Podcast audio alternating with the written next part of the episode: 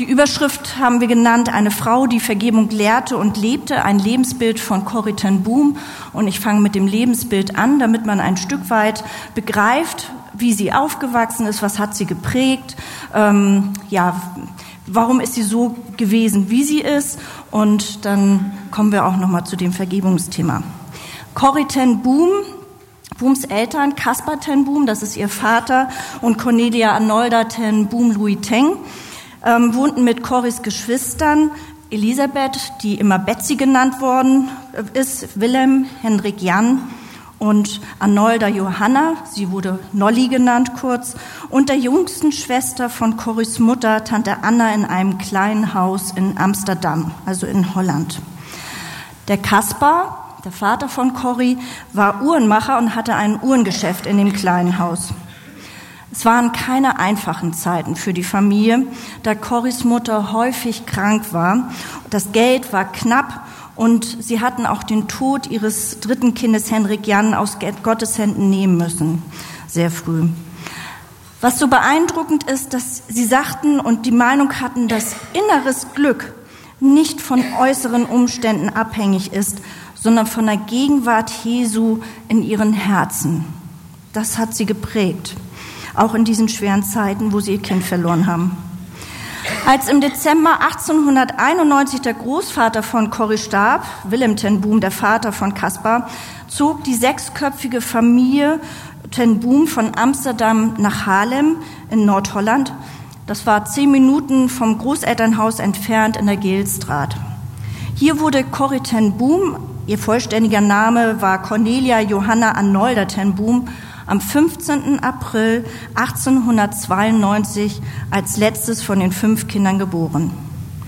Sie ist einen Monat zu früh auf die Welt gekommen und war wohl so klein und so dünn und schwach, und man hat ja auch damals nicht so die Versorgung gehabt wie heute bei Frühgeburten, dass alle da wohl von ausgegangen sind, dass sie sterben würde. Und der Onkel, der betete wirklich darum, dass sie nicht lange leiden möge, sondern dass Gott sie doch möglichst schnell in den Himmel aufnehmen möge. Doch Gott hatte einen anderen Plan, sonst würde ich hier nicht stehen und von Corrie Boom erzählen. Also sie hat ähm, ihre Babyzeit gut überlebt. Kaspar arbeitete nun im Uhrengeschäft seines Vaters welches von diesem 1837 gegründet worden war. Also der Kaspar ist in die Fußstapfen seines Vaters getreten, hatte den gleichen Beruf erlernt. Hier sieht man ein Foto von der Uhrenwerkstatt. Er hat immer Lehrlinge gehabt. Ähm, viele durften ihm zuschauen bei seinem Handwerk. Das Verhältnis zwischen ihm und seiner Mutter, das ist so das einzig Negative, was ich in der Familie gefunden habe. Ähm, da steht auch nicht viel drüber in den Büchern. War wohl so ein bisschen getrübt. Und so kam es, dass die Großmutter Ende des Jahres 1897 das Haus und Geschäft verließ und Kaspar mit seiner Frau, seinen Kindern und inzwischen mit drei Tanten äh, mütterlicherseits, nämlich der Tante Anna, Tante Bepp und Tante Jans, in das Elternhaus in die Barteljorisstraat 19 das liebevoll genannte Beje. Ich habe extra mir noch bei Google Übersetzer äh, Holländisch angehört. Ich hoffe, ich spreche es ordentlich aus. Ich weiß nicht, ob hier Holländer unter uns sind. Ähm, aber ins Beje zogen. Also sie haben das immer abgekürzt. Und man sieht schon ein bisschen, das Haus ist so ein bisschen verwinkelt, ist sehr schmal, klein. Und wenn man sich vorstellt, neun Personen, das äh, haben wir heute, glaube ich, heutzutage ein bisschen komfortabler. Dort leben sie nun also, die, diese Großfamilie. Und der Vater versuchte durch viele Umbauten ähm, jedem so sein kleines Reich zu ermöglichen. Dass also möglichst jeder so sein Zimmer hatte. Also nur die vier Kinder, die mussten sich dann jeweils zu zweiten Zimmer teilen, nämlich Nolly und Cory zusammen und äh, Betsy und Willem. Aber sonst die Tanten und die Eltern, jeder hatte so sein kleines Zimmer und unten war dann das Uhrengeschäft. Später und das hat Gott eben schon alles so wunderbar geplant, sollten gerade diese Umbauten dazu verhelfen, dass ähm, ja, sie eine Zufluchtsstätte für Juden wurden. Also gerade diese kleinen Zimmer und vielen Räume waren dann hinter etwas, was Gott gebrauchte, um Juden zu helfen. Finanziell war es weiterhin in der Familie Ten Boom immer ein bisschen knapp. Denn der Kaspar war zwar in internationalen Uhrmacherkreisen richtig bekannt, also er hat sein, seine Arbeit sehr, sehr gut gemacht, ähm, aber er vergaß oft Rechnungen zu schreiben. Aber er selber brauchte ja für Reparaturen Ersatzmaterial, also bekam selber Rechnungen, die er natürlich bezahlte, ähm, vergaß dann aber anderen Leuten eine Rechnung zu stellen. Das war wohl so etwas, was nicht so gut lief. Ähm, Corys Eltern wie auch die Tanten im Beje waren wiedergeborene Christen und lebten wirklich einen ganz, ganz lebendigen Glauben, gegründet im Wort Gottes und waren alle zur Ehre Gottes aktiv. Die Liebe zum jüdischen Volk kam schon bereits durch den Großvater in die Familie hinein. Der hatte 1844, und das war damals wirklich was Ungewöhnliches, ein Gebetstreffen für Israel gegründet und war auch Mitbegründer der Gesellschaft für Israel. Er hatte ein großes Interesse daran, gerade Gottes Volk die Botschaft vom Evangelium zu bringen. Denn die Juden glauben ja an den Messias. Sie glauben ja nur nicht, dass Jesus der Messias ist. Und es war ihm so wichtig, ähm, diesen Juden auch das Evangelium zu bringen und zu sagen, der Messias, auf den ihr hofft, auf den ihr wartet, der ist da. Die Familie Ten Boom pflegte viele freundschaftliche Verbindungen zu Juden und wurden auch immer wieder zu deren Festen eingeladen. Keiner von der Familie hätte gedacht, dass der Familie das später zum Nachteil werden würde. Kaspar las seinen Kindern jeden Morgen um halb neun aus der Bibel vor und betete mit ihnen. Abends endete der Tag, wie er morgens begonnen hatte, mit dem Wort Gottes und einem Gebet. Und die Saat vom Wort Gottes ging auch bei Corrie auf. Sie erlebte ihre Wiedergeburt bereits als fünfjähriges Mädchen. Und wer den Begriff Wiedergeburt vielleicht nicht äh, kennt, möchte ich einmal kurz erklären, dass äh, die Bibel davon spricht, dass jemand, der Jesus aufnimmt, eine neue Kreatur wird. Er wird neu geboren im Herzen, weil er Jesus aufgenommen hat und versucht jetzt Jesus nachzufolgen. Und das hatte sie eben mit fünf schon richtig begriffen, dass Jesus für ihre Schuld am Kreuz gestorben ist und dass sie Jesus nachfolgen möchte. Sie erlebte eine Kindheit in einer engen familiären Bindung. Kann man sich gut vorstellen, wenn man so eng zusammen wohnt mit so vielen Leuten und mit den Tanten, nicht nur mit den Geschwistern und Eltern. Es war viel Liebe und Freude untereinander.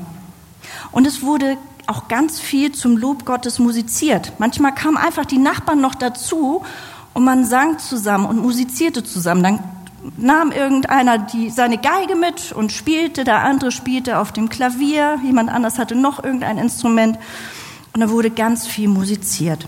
Es hatte also einen hohen Stellenwert, zum Lob Gottes zu musizieren und so lernte auch Cory Klavier. Cory konnte ihre Eltern alles fragen. Das finde ich für die Zeit sehr ungewöhnlich. Da hat man viele Themen ja auch so ein bisschen, äh, durften Kinder nicht ansprechen oder hatten das Gefühl, sie können es nicht ansprechen. Das scheint in der Familie wirklich anders gewesen zu sein. Sie konnte ihre Eltern alles fragen und bekam auch immer geduldig eine Antwort. Doch eine Frage gibt es, die wurde ihr als Kind nicht beantwortet. Sie fragte nämlich ihren Vater nach einer Frage und er reagierte dann wie folgt trag doch mal den Koffer bitte auf den Bahnsteig, Corrie. Sie ging hin, versuchte den Koffer zu heben und er war einfach zu schwer. Und sie sagte, der ist zu schwer. Das geht nicht. Ja, erwiderte ihr Vater und äh, sagte, was müsste ich für ein schlechter Vater sein, der sein Töchterchen bäte, solch eine Last zu tragen. Genau so ist es mit dem Wissen, Corrie. Manches Wissen ist zu schwer für Kinder. Wenn du älter und stärker bist, kannst du es tragen. Jetzt musst du es für dich tragen lassen. Und die Antwort hat sie also wohl erst als Erwachsene dann bekommen. Später, also diese Geschichte hat sie sehr geprägt und später wurde Cory bewusst, dass auch Gott uns nicht alles wissen lässt, weil wir es nicht tragen könnten und dass er im Leid für uns die Last trägt. Also das ist ihr, wenn wir weiter vorankommen in ihrem Leben, muss man sich das nochmal so vergegenwärtigen, dass Gott uns nicht alles wissen lässt, sondern nur das, was wir tragen können. Die Liebe zu Jesus prägte die Ehe ihrer Eltern und das Familienleben. Das Haus der Ten Booms war immer eine Anlaufstelle für Menschen in Not. Einfühlsam und selbstlos waren die Eltern von Cory für andere Menschen da. Sie machten Besuche, schrieben Briefe der Ermutigung, kochten Mahlzeiten. Die Mutter strickte Kleidung für Notbedürftige. Sie waren immer gastfreundschaftlich, sie haben viele Gäste aufgenommen und nahmen sich Zeit für Nöte und Sorgen anderer Menschen. Cory schrieb über ihren Vater, Vater zog immer die Bibel heran, wenn er einen Rat gab. Er wusste, dass menschliche Weisheit nicht ausreicht, um all den Nöten und Problemen zu begegnen. Immer wusste er einen Bibelvers, der gerade die richtige Antwort für das Bedürfnis der Menschen enthielt, der zu ihm kam. Und Cori sagt weiter über ihren Vater, ob Vater einen großen Glauben hatte. Ich weiß es nicht, aber ich weiß, dass er den Glauben an einen großen Gott hatte. Sein Motto hieß, Soli Deo Gloria, Gott allein die Ehre. Corrie besuchte nach der Sekundarschule ab 1909 eine Haushaltsschule und arbeitete ab 1911 als ein Au-pair-Mädchen und wohnte dadurch in der Zeit nicht bei ihren Eltern, brach das aber ab, als Tante Beb an Tuberkulose noch im gleichen Jahr starb. Zusätzlich begann sie eine Ausbildung in einer Bibelschule, deren Abschluss sie aber erst acht Jahre später in den Händen hielt. Ihr Bruder Willem hatte inzwischen ein Studium zum Pastor absolviert und seine Liebe Christina, Tine genannt, äh, van Feen mit Nachnamen 1916 geheiratet. Sie wohnten auf dem Land und bekamen zwei Kinder. Also hatte Corrie jetzt auch eine Nichte und Neffen. So sehr die Freude über das Evangelium das Haus Beye prägte, musste die Familie auch weiterhin durch mancherlei Anfechtungen, die die Familie aber im Vertrauen darauf dass Gott alles in seinen Händen hält, trug. Eine dieser Anfechtungen war die schlechter werdende Gesundheit der Mutter. Die Mutter wurde mehr und mehr von Gallenstein geplagt, die dann operativ entfernt werden mussten. 1918 kam es zu einem Schlaganfall im Gehirn. Sie war zwei Monate im Koma, man wusste nicht, ob sie wieder erwachen würde, was sie dann noch kann ähm, wachte dann aber wieder auf, aber konnte nur noch drei Worte sprechen. Ja, nein und Corrie. Und warum es nun gerade Corrie war, der Name, das weiß man nicht. Das, sie hatte nicht ein Lieblingskind, aber das war, sie war als letztes mit Corrie wohl zusammen. Sie hatte starke Einschränkungen durch Lähmung ähm, in ihrem Körper. Sie konnte sich nicht mehr viel bewegen, war sehr viel ans Bett gefesselt. Aber selbst in dieser Zeit hatte sie so viel Liebe für ihre Familie und für die Menschen und für die für alle Menschen auch auf der Straße und, und in der ganzen Stadt, dass Corrie über diese Zeit schreibt, so lernte ich, dass Liebe größer ist als die Mauern, die sie umschließen. Also selbst in dieser Zeit hat die Mutter gebetet und alles, was sie noch machen konnte, für andere Menschen gemacht und nicht sich selbst bemitleidet und, und äh, sich zurückgezogen. Nolly hatte inzwischen ein Lehrerenexamen absolviert und ähm, heiratete 1919 ihren Kollegen Frederik, der immer Flip genannt wurde, van Wörden, mit dem sie dann insgesamt zwischen 1920 und 31 sechs Kinder bekommen sollte.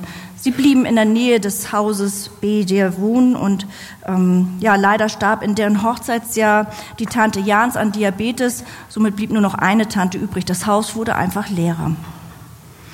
Corrie hatte bisher immer im Haushalt mitgeholfen, während ihre Schwester Betsy bei der Buchhaltung im Geschäft half, damit es mal ein bisschen besser wird mit den Rechnungen, weil der Vater ja da immer nicht so gut drin war. Ähm, ja, und Betsy hatte sich bewusst für die Ehelosigkeit entschieden, weil sie eine Erkrankung hatte, mit der sie keine Kinder bekommen konnte. Corrie hingegen, die war mal in einen Mann verliebt und der wohl auch in sie und sie hätte ihn gerne geheiratet. Sie hatten beide Gefühle füreinander, aber es sollte durch mehrere Umstände doch zu keiner festen Verbindung kommen, so dass sie auch alleine blieb. Und so wohnten Betsy und Corrie weiterhin mit ihrem Vater im Bay. Durch häufige Erkrankung von Betsy ergab es sich, dass Cory und Betsy ihre Aufgaben tauschten und fortan Cory die Buchhaltung des Geschäftes übernahm. Und durch die Arbeit des Uhrmachergeschäfts gewann Cory zunehmend das Interesse, das Uhrmacherhandwerk von ihrem Vater zu erlernen. Und nachdem sie das angesprochen hatte, bekam sie eine eigene Werkstatt und wurde mit ihrem Vater ein Team. Also ich hätte mich, glaube ich, mit meinem Vater häufig mal so gekappelt, aber scheinbar schien es bei dem gut zu laufen. Sie haben also gerne zusammengearbeitet und sie wollte so gerne noch mehr lernen und richtig einen Abschluss machen. Doch es gab nur eine Uhrmacherschule in Basel in der Schweiz und die war viel zu teuer für die Familie. Und während die Familie dafür keinen Plan hatte, wie sollte es weitergehen, kann ich diese Ausbildung machen oder muss ich mich damit abfinden, dass das nicht geht, hatte Gott schon längst einen anderen Plan. Und zwar war es so, dass durch eine ungewöhnlich hohe Verkaufsprovision, das ist eine längere Geschichte, dazu muss man dann die Bücher lesen, ähm, ja, Kaspar durch Gottes Wirken diese Ausbildung bezahlen konnte. Und Corrie konnte also 1920 dann in Basel die Ausbildung zum Beruf einer Uhrmacherin machen, die erste Frau in diesem Beruf. Mitten in dieser Ausbildung im Jahr 1921 starb dann ihre Mutter im Alter von 63 Jahren. Ja, zu diesem Zeitpunkt war sie, als sie die Ausbildung abschloss, war sie bereits 32 Jahre. Neben der Arbeit im väterlichen Geschäft, die sie dann natürlich wieder nach ihrer Ausbildung aufnahm, arbeitete Cori nicht nur in der Sonntagsschule in der Kirchengemeinde mit, sondern ja, hatte eine missionarische Tätigkeit unter geistig behinderten Menschen in Amsterdam. Diese musste sie aufgrund des Versammlungsverbots von den Nazis 1940 erstmal beenden, hat sie aber nach dem Krieg wieder aufgenommen. Im Jahr 1925, in dem Tante Anna starb, begannen Kaspar, Betsy und Corrie Pflegekinder aufzunehmen, die schon bald dann und wann mit den Nichten und Neffen von Corrie zusammen durch das Haus tobten. Also es war wieder Leben im Haus, noch mehr. Ja, eigentlich eine eine tolle Familie, die ähm, christliche Werte lebte, einen tollen Zusammenhalt hatten und dadurch die Schwierigkeiten des Lebens so gut gemeistert bekommen haben, weil sie, sie weil sie Gott einfach vertrauten und alles aus seinen Händen nehmen mussten. Und so wäre es ja eigentlich schön gewesen, wenn es so geblieben wäre. So geht es uns, glaube ich, auch manchmal. Wenn dann so alles in ruhigen Bahnen ist, kann es nicht so bleiben. Es sollte aber anders kommen und werden.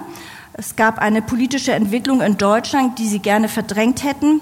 Doch ähm, sie bekamen sie nicht nur durch ihr Radio mit, sondern sie merkten auch im Alltag, dass sich etwas veränderte. Wenn sie Ersatzteile aus Deutschland zum Beispiel bestellten, kamen Briefe plötzlich zurück, ähm, Adresse unbekannt, wenn es jüdische Lieferanten waren. Als die Deutschen die Niederlande angriffen, mussten diese nach fünf Tagen am 15. Mai 1940 kapitulieren. Das Land wurde nun fünf Jahre von den Deutschen besetzt. In diesen Tagen des politischen Umbruchs hatte Corrie zweimal eine Vision von einer Deportation ihrer Familie auf einem Bauernwagen. Und das war wohl etwas, was Gott ihr schon gegeben hat, damit sie ja, sich auf das Kommende vorbereiten kann. Die Besatzung durch die Deutschen ging auch in ihrer Heimatstadt Harlem nicht vorüber. Corrie musste zusehen, wie ihre Heimatstadt plötzlich geprägt war von deutschen Uniformen, deutschen Lastwagen, deutschen Panzern, deutscher Sprache. Und überall hingen Hakenkreuzfahnen. Corrie fragte ihren Vater, Vater, dürfen wir eine Fahne hassen? Seine Antwort war, ich glaube ja. Aber Menschen dürfen wir nicht hassen. Hasse die Sünde, äh, hasse die Sünde, aber liebe die Sünder. Die Besatzung brachte, dass viele im Uhrengeschäft Uhren kauften und das Geschäft boomte. Aber sie veränderte das Leben auch der Familie Ten Boom negativ, insofern, als dass es eine Einführung einer Sperrstunde gab. Man musste jetzt eine Identitätskarte mit sich führen und auf Verlangen vorzeigen. Es gab Lebensmittelkarten, immer wieder Luftkämpfe und das Brummen von Flugzeugen, die nach England in den Flugangriff aufbrachen. Und die Zeitungen brachten keine neutralen Nachrichten mehr, sondern nur noch die Verherrlichung der Nazis. Und die Beschränkung für die Bevölkerung sollte ab 1942 noch deutlich härter und zahlreicher werden.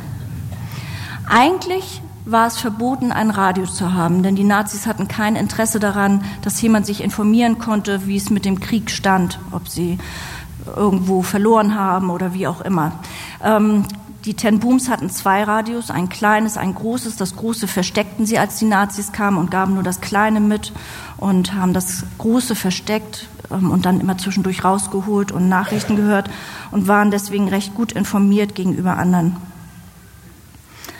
Cory durfte erleben, wie Gott sie davor bewahrte, einen großen Granatsplitter abzubekommen. Der landete in ihrem Bett genau auf Kopfhöhe. Den hätte sie wohl total, also voll auf den Kopf bekommen, den Granatsplitter. Wer weiß, was da mit ihr passiert wäre. Und es war wirklich ein Wunder, dass ähm, sie den nicht abbekommen hatte. Und Betsy sagte dazu nur, sein Wille ist unsere einzige Sicherheit, Cory. Wir wollen beten, dass wir das nie vergessen.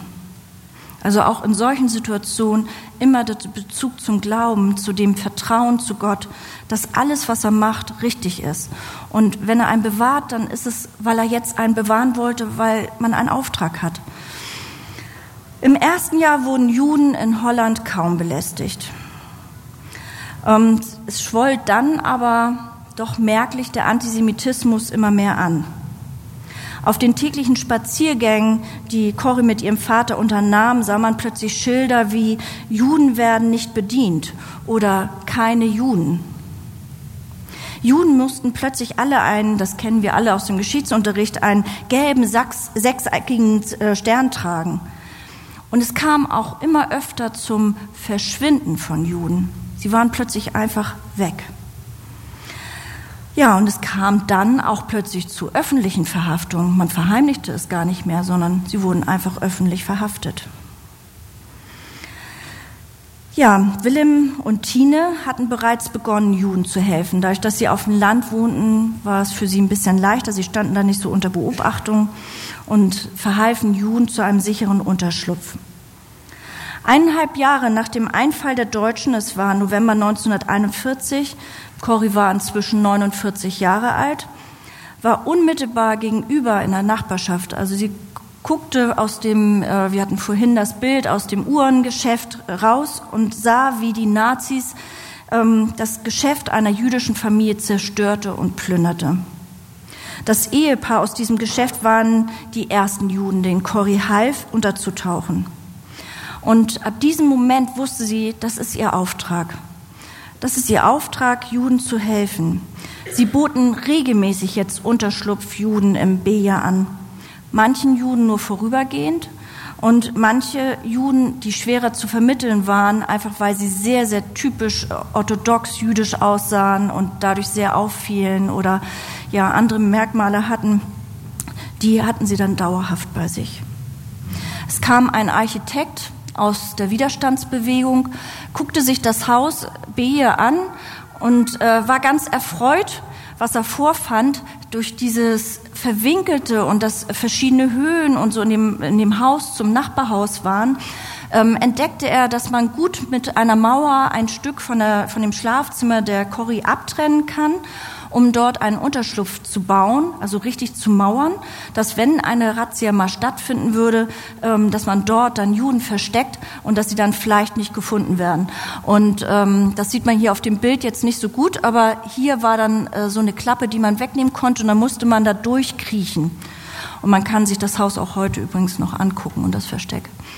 Ähm, da kommt jetzt auch gleich noch mal ein Bild, ähm, wo man sieht, wie, wie schmal äh, das da drin war. Die konnten also nicht viele Juden unterbringen in diesem Versteck.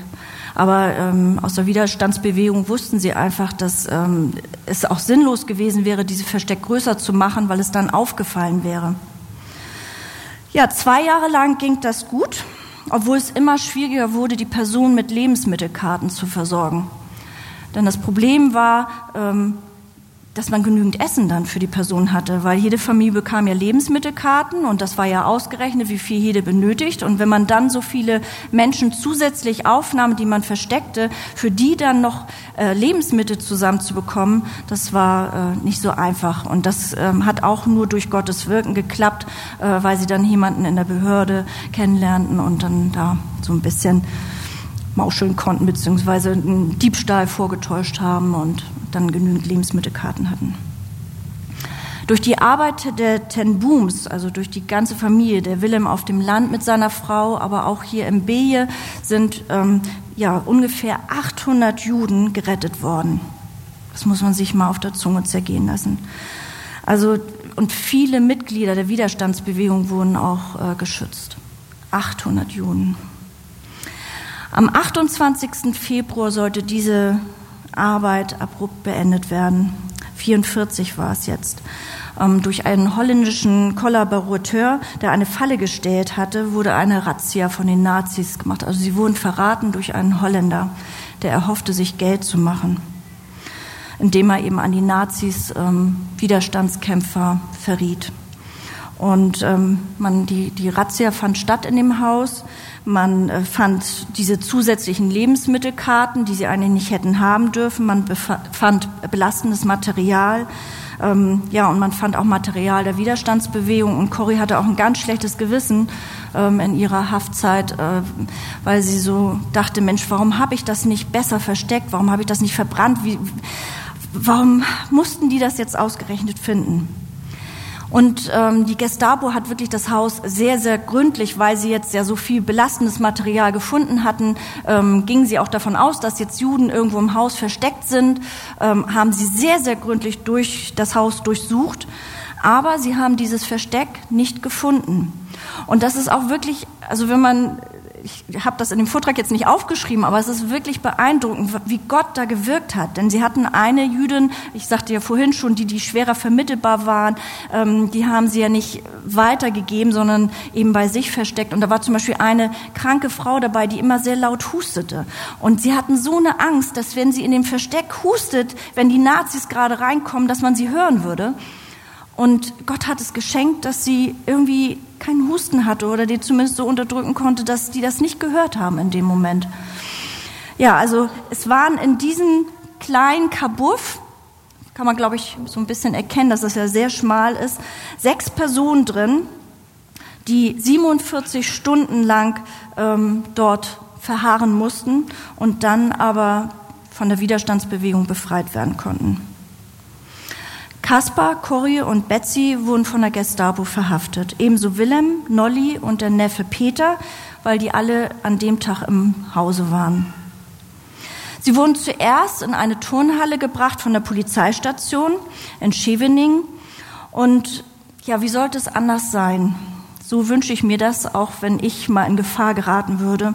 Kaspar las ruhend in Gott den Psalm 91 vor. Auch in diesem Moment besinnten sie sich auf Gott. Und wir haben den Psalm vorhin gelesen, der ja wirklich auch viel Trost spendet. Und so empfanden es auch alle Familienmitglieder, ähm, dass das wirklich ein Trost war, was sie durch Gottes Wort bekommen haben. Und sie haben, nachdem sie den Psalm gelesen haben, noch zusammen gebetet und waren wirklich ruhend in Gott und harten der Dinge, was auf sie zukommen würden.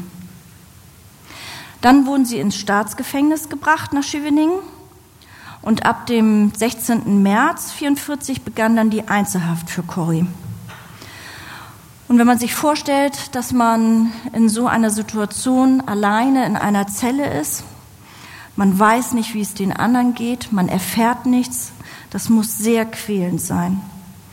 Doch auch Corrie fand wirklich durch Gottes Wort, was sie täglich gelesen hatte und was sie so verinnerlicht hatte und wo sie ganz viel auch auswendig wusste von Gottes Wort, fand sie Trost und Frieden in der Einzelhaft und konnte gut damit umgehen. Und eines Abends, ein Geschenk Gottes, durch die Abwesenheit der Wärterin verbreiteten sich Nachrichten von Zelle zu Zelle. Und so erhielt Cory die Nachricht von Betsy, Gott ist gut. Und des Weiteren erfuhr sie, dass Nolly, Willem und Peter inzwischen entlassen worden waren nur über ihren Vater, der mittlerweile 84 Jahre alt war, konnte sie nichts hören und in Erfahrung bringen. Erst später sollte sie dann erfahren, dass ihr Vater bereits nach zehn Tagen gestorben war. Später wurde auch Willems Sohn Christian, der ebenfalls für den Widerstand gearbeitet hatte, noch verhaftet und er kam im KZ Bergen-Belsen um. Trotz ihrer Verhaftung, das fand ich kurios, die Deutschen waren dafür bekannt, sie führten gut die Bücher, sie ähm, haben alles immer niedergeschrieben und alles ganz sorgfältig bearbeitet und es gab ein Testament vom verstorbenen Vater und so durften sie, obwohl sie im Gefängnis waren, mit ihrer Familie zu einer Testamentvorlesung zusammenkommen. Finde ich kurios, dass sie dann bei solchen Dingen dann wieder so reagierten. Und das fand dann im Gefängnis statt. Und so gab es die Möglichkeit, dass Nolly Cory eine Bibel zustecken konnte. Was Betsy und äh, Cory total freute, dass sie plötzlich Gottes Wort in den Händen halten konnten. Ja, die restliche Zeit von insgesamt zehn Monaten verbrachten Cory und Betsy gemeinsam im Gefängnis Wug ja, und ab 8. September 1944 wurden sie dann offiziell Gefangene des Konzentrationslagers Ravensbrück nahe Berlin. Corrie und Betsy gelang es, die Bibel, die sie schon zuvor immer verstecken mussten, auch ins Konzentrationslager hineinzuschmuggeln. So schrieb Corrie über diese Begebenheit, die Frau vor mir wurde dreimal durchsucht. Betsy, die hinter mir ging, wurde ebenfalls durchsucht. Mich rührte keine Hand an. In Ravensbrück lebten Corrie und Betsy in einer Baracke für 400 Personen mit ca. 1400 Frauen. Corrie und Betsy nahmen in der schrecklichen Umgebung von Hass, Krankheiten, Hunger und Tod die Worte der Bibel ganz neu wahr. So schreibt Corrie, je dunkler die Nacht um uns herum wurde, desto heller, wahrer und schöner brannte das Wort Gottes. Corrie und Betsy lasen wieder einmal in der Bibel und kamen zu 1. Thessaloniker 5, 15 bis 18. Da steht, seht zu, dass keiner dem anderen Böses mit Bösen vergelte, sondern jagt alle Zeit dem Guten nach, füreinander und für jedermann. Seid alle Zeit fröhlich und betet ohne Unterlass. Seid dankbar in allen Dingen, denn das ist der Wille Gottes in Christus Jesus für euch. Wie wäre unsere Reaktion auf solche Bibelworte in so einer Situation, wenn man im KZ ist? Betsy sagt zu Cory, das ist das, Cory. Das ist seine Antwort. Seid dankbar in allen Dingen. Und das können wir tun. Wir können jetzt gleich beginnen. Gott für alles in dieser neuen Baracke zu danken. Erinnert ihr noch das Bild der Baracke? Die Frauen mussten dicht gedrängt zusammen in zwei Frauen in einem Bett liegen. Es gab Krätze, alle möglichen Krankheiten, weil dort so viel Ungeziefer war. Es war dunkel, es war, es roch schlimm in diesen Räumen. Und Betsy sagt, wir fangen jetzt an, für alles in dieser neuen Baracke zu danken. Und Cory schreibt, ich starte sie an. Dann blickte ich in diesen dunklen, überriechenden Raum um mich. Für was zum Beispiel? sagte ich. Und Betsy begann zu danken. Sie dankte dafür, dass sie zusammen waren, dass sie die Bibel hatten, weil Cory nicht durchsucht worden war, für die vielen Frauen, mit denen sie sich jetzt die Baraka teilen mussten, weil diese Frauen jetzt durch das tägliche Lesen in der Bibel, was sie zweimal machten, das ähm, ja was von der Bibel mitbekamen und Gottes Wort hören konnten. Sie dankte für das gemeinsame Gebet und sie dankte auch für die Flöhe, die dort waren. Spätestens bei den Flöhen war sich Cory sicher, das, das kann nicht sein. Da muss irgendwie Betsy irgendwie ein Fehler passiert sein. Man kann doch nicht für Flöhe beten. Doch es sollte sich herausstellen, dass gerade dieses Ungeziefer dazu verhalf, dass die Wärterin nicht reinkam in diese Baracke, weil die das so eklig fanden. Und dadurch konnten sie ständig gemeinsam beten, konnten den Frauen von Jesus erzählen, konnten in der Bibel lesen, ungestört. Sie, sie wären sonst bestimmt dabei erwischt worden. Das ist eine Stelle, die mich in meinem Leben besonders geprägt hat. Ich habe sehr früh schon diese Bücher gelesen von Corrie ten Boom und habe ich gedacht, genau, wir sind manchmal so beschränkt. Wir, wir denken, das Negative ist nichts Positives. Aber wie oft stellt sich das Negative positiv heraus, weil Gott mit uns etwas macht, weil er uns formt, weil er ja, zum Beispiel die Wärterin nicht reinkommen lässt und sie dadurch ungestört in der Bibel lesen können. Betsy war ja eh schon sehr krank und sie wurde natürlich im KZ bei einer Arbeit, die sie da verrichten mussten, auch nicht gesünder. Sie wurde immer schwächer und kränker.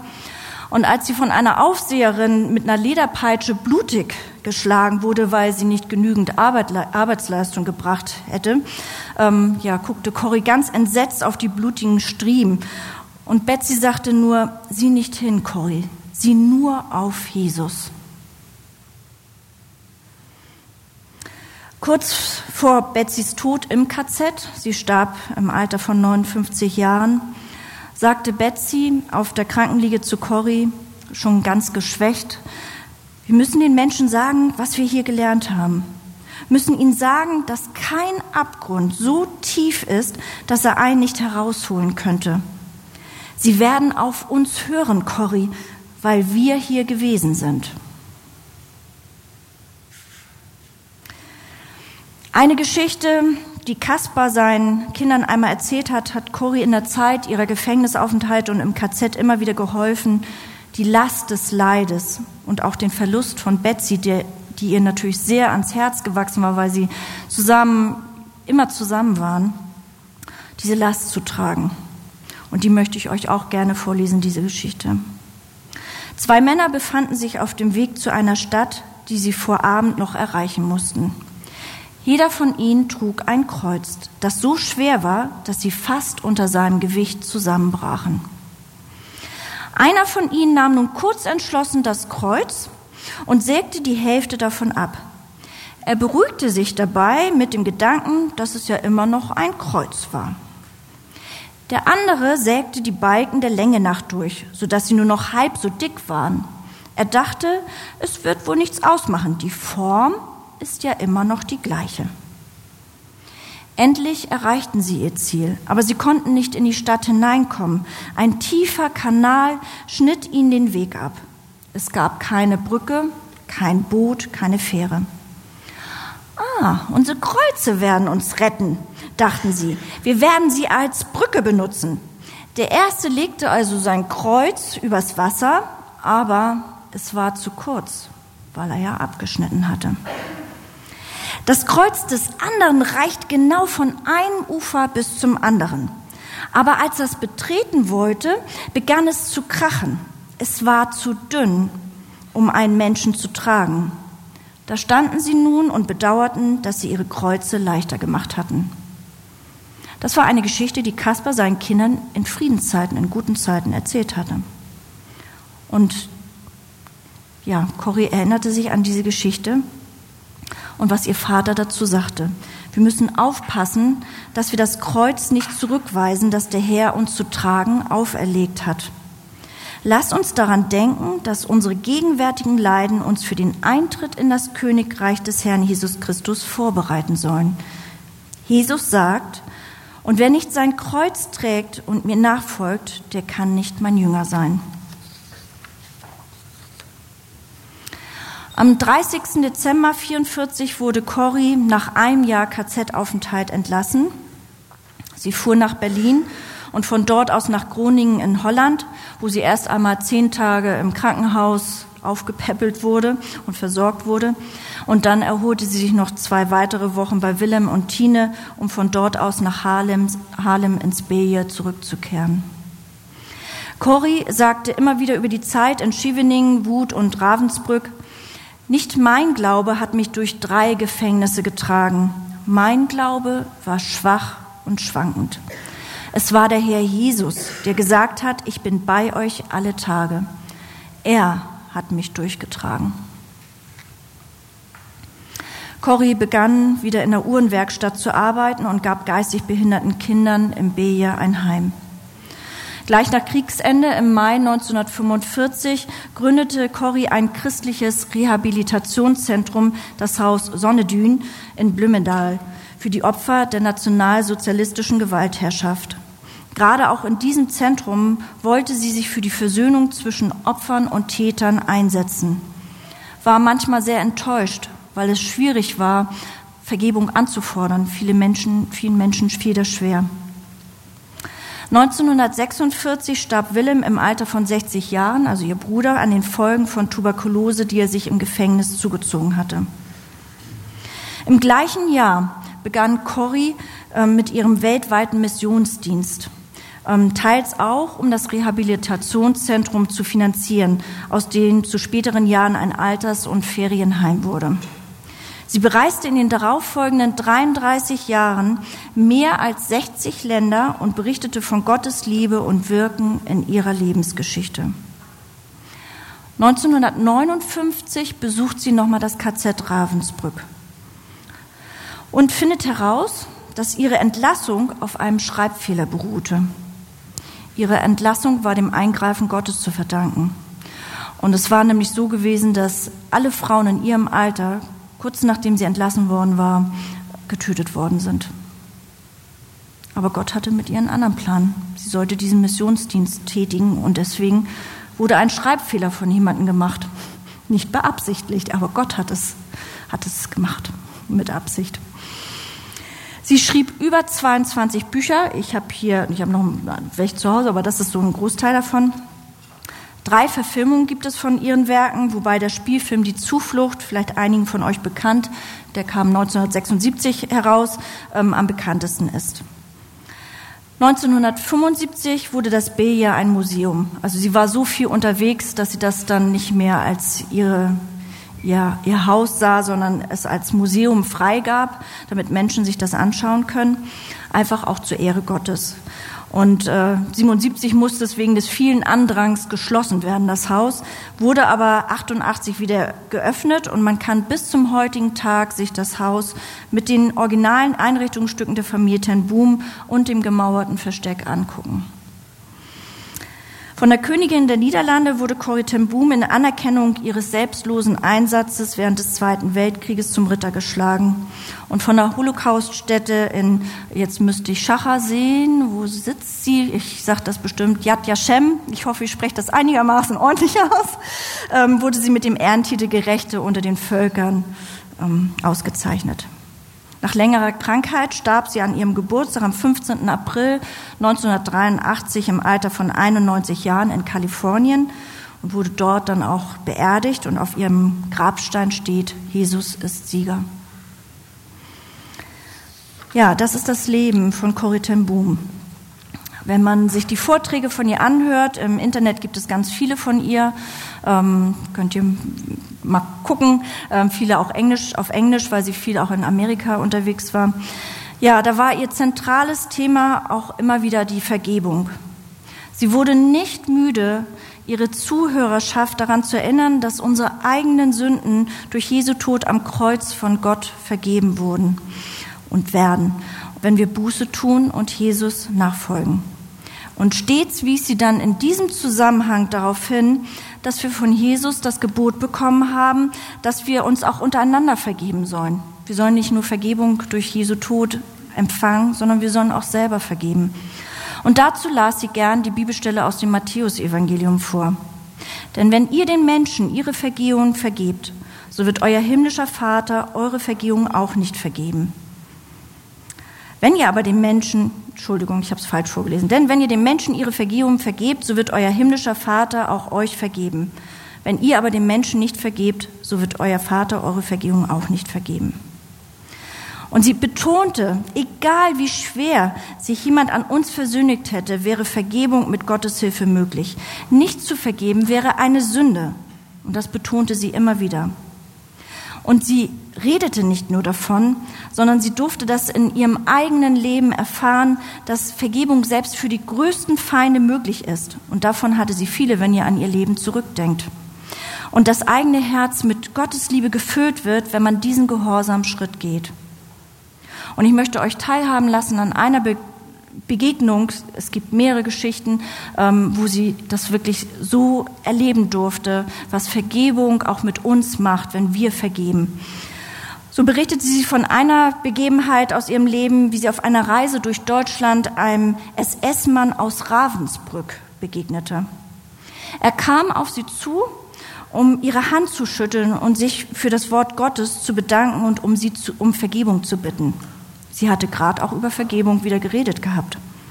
Und sie beschrieb die Situation wie folgt. Ich fühlte nichts, nicht den kleinsten Funken Wärme oder Erbarmen. Und so hauchte ich wieder ein stummes Gebet. Jesus, ich kann ihm nicht vergeben. Sie erinnerte sich, wie ihre Schwester geschlagen wurde, welche Qualen sie in diesem KZ auszuhalten hatten. Und sie konnte es in dem Moment nicht. Und sie war erschrocken über sich selber. Sie hatte gerade über Vergebung gepredigt, alle Menschen dazu aufgerufen zu vergeben. Und dann kommt dieser Mann auf sie zu und sie kann es in dem Moment nicht. Aber sie hat das Richtige gemacht. Sie hat sich wieder an Gott gewendet. Sie betet und sagt, ich kann ihm nicht vergeben. Schenke mir deine Vergebung. Und sie will gehorsam sein und reicht ihm die Hand. Und es geschieht etwas Unglaubliches, so beschreibt sie es. Von ihrer Schulter herunter, an ihrem Arm entlang, schien der Strom, ja, irgendwie so ein Strom durchzugehen und von ihr auf ihn überzugehen. Sie spürte, wie Gott durch sie wirkte. Und sie merkte, dass plötzlich sie eine Liebe für diesen Mann hatte. Das, was sie vorher nicht hatte und wo sie beten musste, aber wo sie dann gehorsam war, weil sie einfach vergeben wollte, weil sie gehorsam sein wollte. Ich bin ein Kind Gottes, ich tue es, ich will es. Herr, gib mir die Kraft dazu. Da bekam sie die Kraft von Gott und spürte, wie sie plötzlich eine Liebe für diesen Menschen hatte. Sie sagt, dass diese Liebe so aufloderte, dass es sie richtig überwältigte. Und so entdeckte sie, dass die Heilung der Welt weder von unserer Vergebung noch von unserer Güte abhängt, sondern allein von seiner. Amen. Willst du hier?